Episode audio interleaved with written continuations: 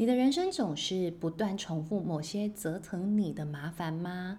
你以为你换了职场，换了伴侣，你以为感情变好，生活变好，同事变好，一切的问题就不再发生吗？如果你常常觉得有好多事，为什么以前经历，现在又重复不断经历，那很有可能你正陷入某一种人生困境里头。你重复了某一些持续出现的人生课题，那你就要透过心理学的系统性探索，帮忙你摆脱这个缠斗多年的困扰喽。我们有规划了八个多数人最想要调整与转化的人生困境，分别是：你有没有常常觉得在讨好别人呐、常常在取悦别人呢？你有没有常常觉得自己有完美主义，经常过度苛求自己呢？你有没有觉得你有非常常年的自卑问题，一直觉得不如人？你有没有觉得自己很容易自我中心啊？觉得全世界应该要绕着你转吗？你有没有觉得有人际孤独的困扰？常常觉得怎么都好像交不到朋友，在互动好多的包袱哦。你有没有觉得自己很容易有惯性的自责问题？很多事情都很容易拿来成为骂自己的素材？会不会觉得有情感囤积的问题？很多人生的困扰啊，都卡在一起了。有没有觉得很容易钻牛角尖，陷入死胡同呢？我们会有三位智商心理师带领你一起突破困境，开创不设限的人生。更多的说明，请见下方的说明栏。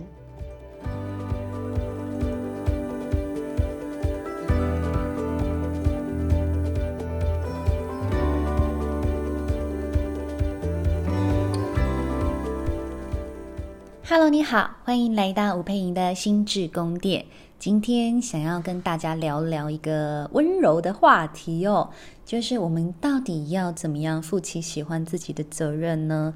哦，我想其实很多来听我的 podcast 的伙伴，你们有时候都觉得我好像很难喜欢自己。我更多的时候是挑剔自己，更多的时候是责备自己、批评自己。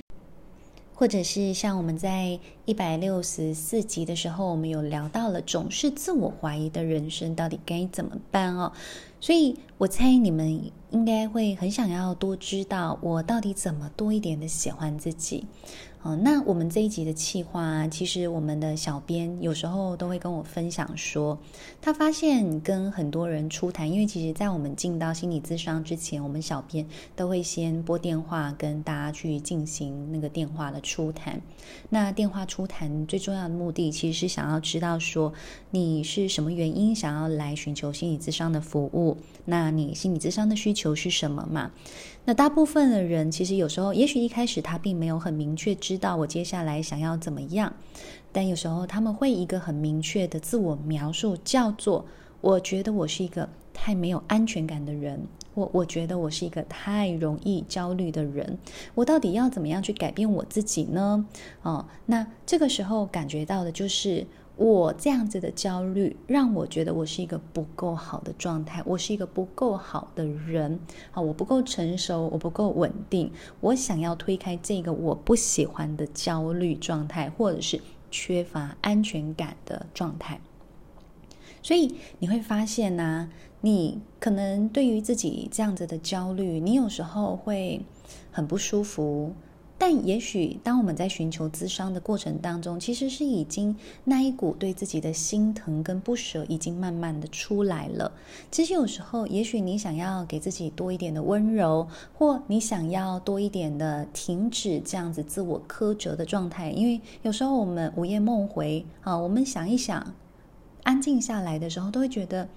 其实我人生也够努力啦，其实我也付出了很多事情啦。到底为什么我不值得对自己好好的有一番我们说很温柔的这样子的恳谈呢？你自己会不会对自己也有这样子的感受呢？我到底要怎么样帮助自己站在喜欢自己的那一个位置上，给自己更多的温柔？其实有时候，如果我们可以真的进到爱自己的状态，也就是。我不论现在是什么样的状态，我都能够带着爱的眼神去看向自己。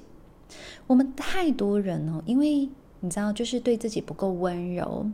所以我们都把我们自己身上的温柔都给了其他人。有很多人他不去爱自己，但是他非常努力的去爱他身边的人啊。那为什么他们要这么用力的去爱身边的人？不外乎是，是不是我只要给大家多一点我的爱，多一点我的在乎，我的关心，你们就会用同等的方式来回应我。我是不是就会从你们身上获得我想要的爱？那有时候。你就会问：哎，Hello，你要不要停下来？你既然这么有能力，跟这么有能量，哈，甚至很有能耐的去爱别人，这样子的情况，那照理说，你其实只要分大概十分之一的力气给你自己就好啦。哦，那你其实就身上就是一个蛮有爱的、充满爱的这样的状态啊。那有什么不好吗？哦。可是更多的时候，他们就会觉得说，嗯，我不知道我要怎么爱我自己耶。哦，我想其实这句话有点奇怪了，因为你都很知道怎么对别人好，好，因为你知道有时候对别人好，就是知道别人喜欢什么，你就给他什么嘛。好，知道别人喜欢被按摩，你就给他按摩嘛。啊，希望是知道别人就是呃喜欢被服务，然后你就服务他，哈，你就讨好他等等的。哦，也许你其实都很能够清楚知道别人的需求，给予别人满足。可是你自己呢？请问你的需求是什么呢？哦，有时候我们可能真的要么就是搞不清楚自己的需求啊，要么就是我根本不想要给我自己这一些满足。好，所以。嗯、我们对自己不温柔的人啊，有时候其实对自己本身会有很深很深的忽略哈、我越是知道你喜欢这种安安静静的生活，我越觉得不要。好，我越觉得我要去参加各种 drama，哈，就是进到很多那种很戏剧性的生活里头，这有时候是我们帮自己选择的状态。好，有时候明明知道自己已经很累了，很需要休息，就会觉得不行，好，我不能让自己闲下来，不能让自己空下来，我要不断不断的排活动，好，不断不断的挤压自己的时间，啊。你是不是也都这样子压榨你自己呢？好，那我想我们没有办法爱自己的时候啊，最重要一件事情是我们可能对自己有太多负面的解读，也就是说，我们可能觉得自己身上有各式各样的缺点、缺失、缺陷，好，让你并不想要好好的用充满爱的眼神看向你自己。好，你每一次看向自己的时候，你就会觉得是充满了缺点的状态。所以，其实光是这一点，如果你知道你很觉得身上充满缺点，OK，好，那太好了。我想我们就停下来问一问。好啊，请问你所认为你自己的缺点是什么？那我们就来聊自己的缺点嘛，对不对？啊，那如果你现在看到了你自己身上的这些缺点，诶。那你可以练习一件事情是，我可不可以转动一下我僵固的眼光，好，去看懂这个缺点背后究竟有没有什么样的源头？究竟这个缺点是不是也带给我生命什么样的支持跟帮助呢？好，举例来说，如果你说你是一个很怕冲突，你遇到冲突你就妥协的人，好，是不是觉得自己孬孬的啊？哦，可是。也许你可以开始去问自己说：“诶，为什么我害怕冲突？其实有时候是因为什么？我舍不得身边的人受苦，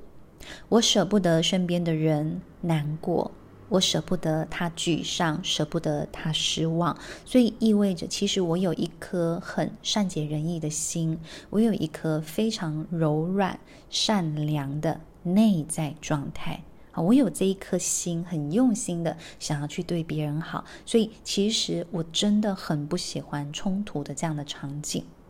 好，所以你知道，当你有办法对自己的害怕冲突讲出这一些语言，哎，你搞不好就能释怀了。哦，当人家可能真的指着你鼻子说啊，你就是没办法跟别人吵架啦，你就是孬。而这个时候，其实你就可以很能够去捍卫自己的说：“哦，其实你不够了解我，我这样的状态是因为我很在乎每一个人的感受，我很希望每一个人在跟我聊完天，在跟我互动完，他们走出去都可以是开心的状态。这是我喜欢的状态啊。而我喜欢的状态没有好不好，没有对不对啊，那就是一种我喜欢我所认定的我的生命想要有的姿态。对不对？那你再来看，那请问这个时候你还会觉得你自己是一个很怕冲突的人吗？哦，你想，你可能就会用不同的眼光来看待自己。所以你知道，我们再来说，有些人就觉得，我是一个很爱哭，动不动就哭。好，那我想。我自己也很爱哭，好，我自己其实可能在看那个电影的时候啦，哈，有时候甚至我真的哦，有好几次我上节目听别人故事，然后听一听就哭，然后你知道镜头就会 take 到我，然后每次镜头，而且他们那个就是。气质在那个编辑跟截图的时候，有时候都会那个截那种就是来宾情绪最澎湃的那个样子，然后而且你哭的样子通常都是情绪最澎湃的样子，然后就会变成那个首页哈，那个那个在 YouTube 上影片的那个上面的首图有没有？好，那个 banner，然后你就会觉得啊，就是那个哭的样子又被又被截下来了啊。可是其实我后来就不会对自己的这个爱哭觉得很困扰哈，因为可能小时候我最常被说的一句话就是啊，你的爱考爱对喽。我小时候，因为常常会看到我妈妈要带我哥哥出门的时候，我就会说：“为什么不要带我去？”然后妈妈就会就讲一些很奇怪，就说什么啊，因为机车坐不下。我心想说：“啊，哥哥坐就是坐妈妈的后面啊，坐机车的后座啊，我就站在前面，为什么叫坐机车坐不下？”好，然后后来妈妈就会讲不过我，因为从小我就伶牙俐齿，然后妈妈就说：“啊，你的爱考爱对了，你就是。”又爱哭又爱跟，然后我就觉得更奇怪，妈，你这样逻辑不对，你就是不让我跟，所以我才会哭，我才会很难过。哦，但总之，我觉得我从小就很容易就是落下一个就是爱哭的这样子的对自己的印象。哦，但是其实我后来真的去认真思考之后，我就会觉得，其实我的哭泣跟眼泪啊，有时候真的也是一种对妈妈的情绪勒索哈，或者是对妈妈的一种操控。那我就会觉得，OK，那。我们长大之后，其实有很多时候可以好好的说话，好，就是不太需要再用这样子的，呃，用哭泣啊这种很脆弱的情绪去威胁别人哈，或者是就是勒索别人的情绪状态，嗯，但是我就会开始慢慢再去看到，那如果我不再使用眼泪当成武器的时候，我的眼泪是什么？哦，有时候我还是会思考这件事情，然后我就会发现，其实我的爱哭就是一种易易感的状态，也就是说，我很容易就去感受到别人的情绪。所以，即便是我现在在就是在咨商的工作当中，也做了好一段时间，其实也听过各式各样的故事。但是，当有时候我非常非常专心的在听案主的某一些就是非常的悲伤的故事，或者。或者最好玩的是，就是当他们有时候没哭的时候，我就会觉得我的眼泪一直在眼眶打转。好，那我就会知道，其实我的案主正在压抑他的情绪。好，因为我的情绪是很快就听了他的故事之后就非常有感觉的。那这其实就在说明一件事情是，这个所谓的爱哭就是一种情绪丰沛又流动的状态。而很多时候，真的，你知道，真的。我反而觉得有时候很爱哭的人很好搞定，因为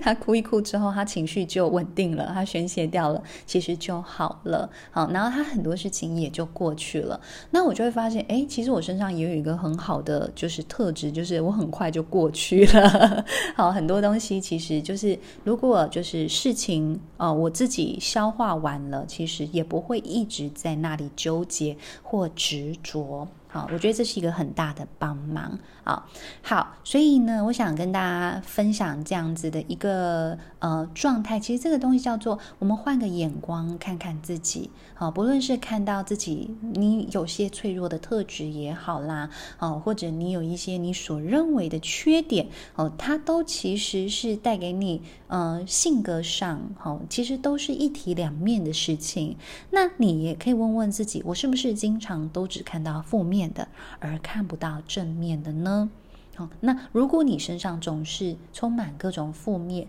那你真的就要刻意练习，给自己多一点正面的思考，好，正面的看待，好，你身上一定还是有某一些很美好的特质，帮助你不断的走到现在喽。好，所以其实真的，我们就可以帮自己做一些小练习啦，哈，就是你可不可以带着温柔，好，重新去命名你自己的缺点呢？包括我们刚刚讲的，害怕冲突的人，其实是一个柔软的心，哈，其实是一个呃很能够体会身旁的人的感受，很心疼身旁的人的感受，好，一样一个爱哭的人呢，他其实是情感丰沛又很容易过去的人，好，其实这就是我们可以重新去命名的状态，所以你其实换一个视角想一想之后。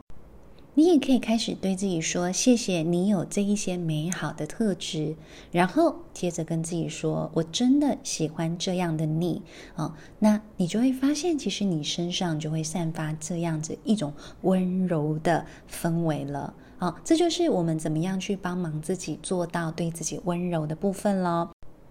好，接下来啊，我再给大家整理一个，呃，是从胡佳琪老师从听故事开始疗愈哈创伤后的身心整合之旅。这一本书，他有谈到了我们怎么样去，呃，有更多的身心资源上的照顾哈，也就是说，有时候我们身上会觉得好像没有什么能量了哈，那我可以从哪一些地方去获得更多的补充资源的那样的状态哈，所以。你的温柔啊，可以从，例如从我的视觉资源哈，你可以问问看你喜欢看到些什么。好，例如有一些人可能很喜欢看到那个树木，好，像我自己的视觉资源，我其实是非常需要海洋。所以我大概每周哦都会有一个时间，就是呃到海边去，然后看看海，然后坐在咖啡厅里头，就是什么也不想，然后喝个咖啡，看着海边。哦，那当然我自己另外一个视觉资源呢，就是看到我的狗狗疯狂的彼此追逐，那就是让我觉得非常非常的疗愈，非常非常开心。所以每一个人的视觉资源，就是你看到什么会那种心那种会心一笑的感觉。哈，有些人可能喜欢，呃，某一些摆饰啦、盆栽啦。或者是呃，就是仙人掌啦，哈，或者是家居的装饰品啦，好，或者是呃气派的沙发 等等的，好，或者是木雕啊，一些雕刻手作的一些小东西，其实这也都是每一个人喜欢的视觉资源哈。那你自己的嗅觉资源是什么呢？好像我自己其实就非常喜欢欧舒丹的如意啊，这样子帮帮帮他们打广告哦。但是我觉得欧舒丹的如意真的是蛮舒服的哈。那它的最经典款哈，就是乳油木哈，其实它里头是有掺那个依兰依兰的这样子的香气，我觉得是很经典，但是又很舒服的一个味道。所以有些人的嗅觉呢，像其实，在我们咨商所里头，我们也很喜欢呃放那个呃水养机，就是里头会放一些精油，好像是各种啊，可能是檀香啦，可能是甜橙啦，哦这样子的一个精油的味道，其实闻呢就会觉得非常的舒服哦。那有。有时候我偶尔喜欢的是那种木质的，像是呃圣木的那种香气，我也很喜欢，都会让我觉得哦神清气爽。好，所以其实我我我觉得每一个人他都有那个自己的五感的部分，你其实可以好好的去开发自己这个部分啊。另外一个是听觉的资源，你喜欢听什么样的音乐呢？哦，有些人喜欢演奏的乐器，有些人喜欢户外的虫鸣鸟叫，好，或者像其实我很喜欢浪涛声，那种海洋那种。就是声音会很容易让我进到阿法波的这样子的状态哈。那听觉资源，我自己呢，帮助我自己呃入定呵呵 进到写作模式呢，我都很喜欢听很澎湃的那种音乐哈，就是非常就是有那种战争场景的那噔噔噔噔噔噔噔噔噔噔那种那一类，然后然后我就会整个思绪在一个非常亢奋，然后又非常专注，然后非常的就是勇往直前，然后专注在自己的目标上面哈，这个是我那个写作入定的那个一。仪式哈。你去问每一个有持续固定在写作的人，他大概都有自己的一个特定的写作仪式，因为你知道要写作是一个付出的过程哈。那我怎么样就是打起精神来，然后持续的愿意走在这一个呃有写作的产出的道路上哈？其实有时候是需要某一些仪式感哈，说需要某一些固定的呃资源的导入哈，所以那些资源的导入。对我来说，包含了日常的阅读啦。那日常我也会听很多人的 podcast，哦，然后有时候也会需要听这样子的音乐，就是有点像是撞击我的脑袋，然后让我更振奋。哦，这都是一些方式。好，那再来，我们刚刚讲了，我们刚刚讲了视觉，刚刚讲了嗅觉，刚刚讲了听觉，哦，那当然还有味觉咯。好，所以味觉呢，就包含了 maybe 你喜欢喝的茶啦，哦，像有时候。好，我我的那个 comfort food 其实是鲜奶油。好，就是我其实是对奶奶制品有一点点微过敏啦，我尽量不要喝哦。但是我其实有时候就是心情好，或者是觉得今天要很多的那个脑力的时候，有时候就需要甜一点的东西，哈，焦糖类的东西。好，所以你可以去看你自己的状态是什么。哈，有些人喜欢清爽的，好，或者是一一杯充满爱的果汁，哈，有时候也是一种味觉的资源。好，那再来是触觉的资源，像我自己有时候就摸摸自己的狗狗，就觉得哦，好疗愈哟。然后狗狗就会一直一直伸手出来，这样子你就会觉得哦，很舒服哈。所以宠物的柔软毛皮或或宠物给你的回应啊，有些人很喜欢抱枕，有些人喜欢那种就是玩泡泡纸，有没有？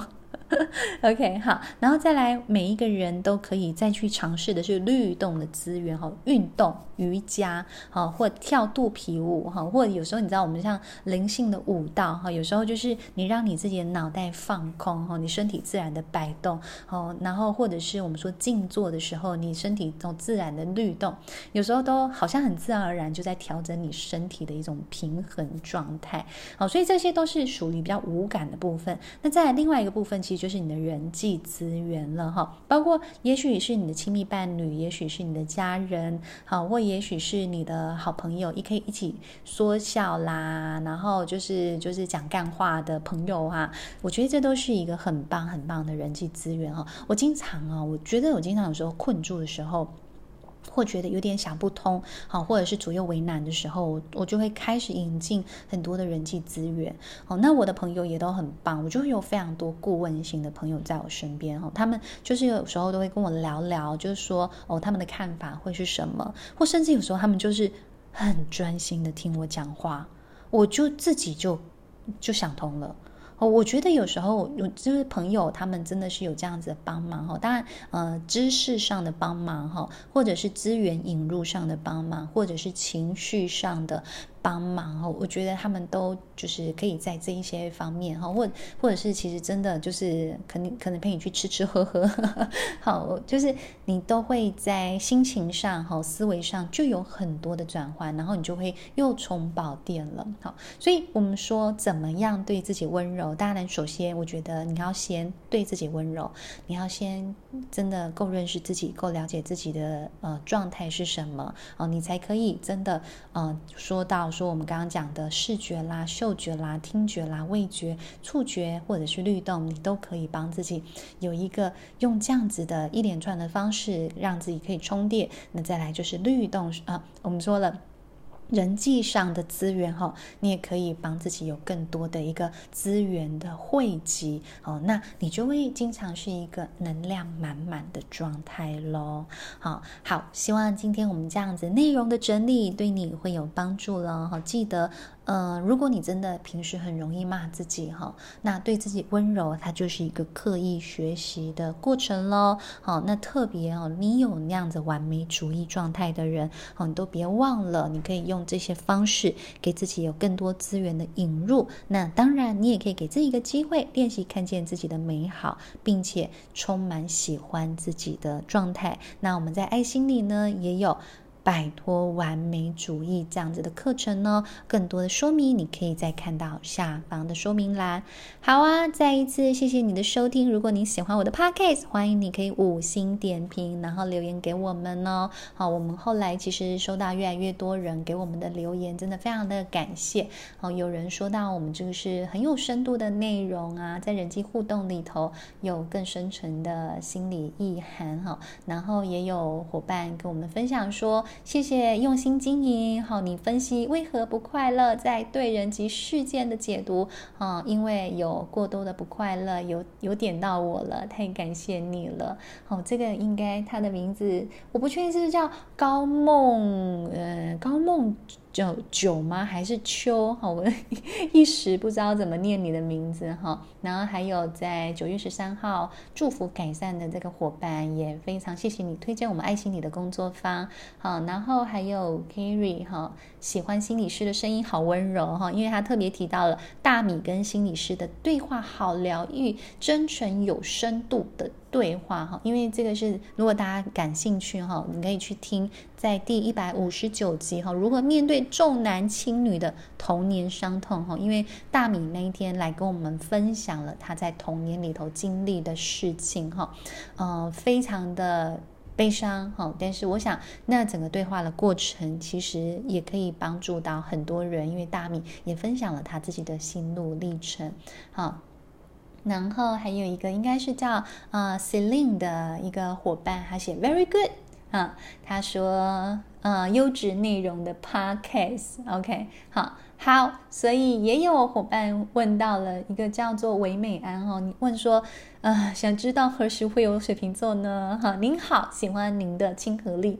想知道何时会有水瓶座呢？谢谢老师。好，我们那个星座系列呢，我们会接续的再继续走下去。好，那请大家就再给我们多一点时间，我们会再把这样子的内容整理出来喽。好啊，那我们就下次见了，谢谢你的收听，拜拜。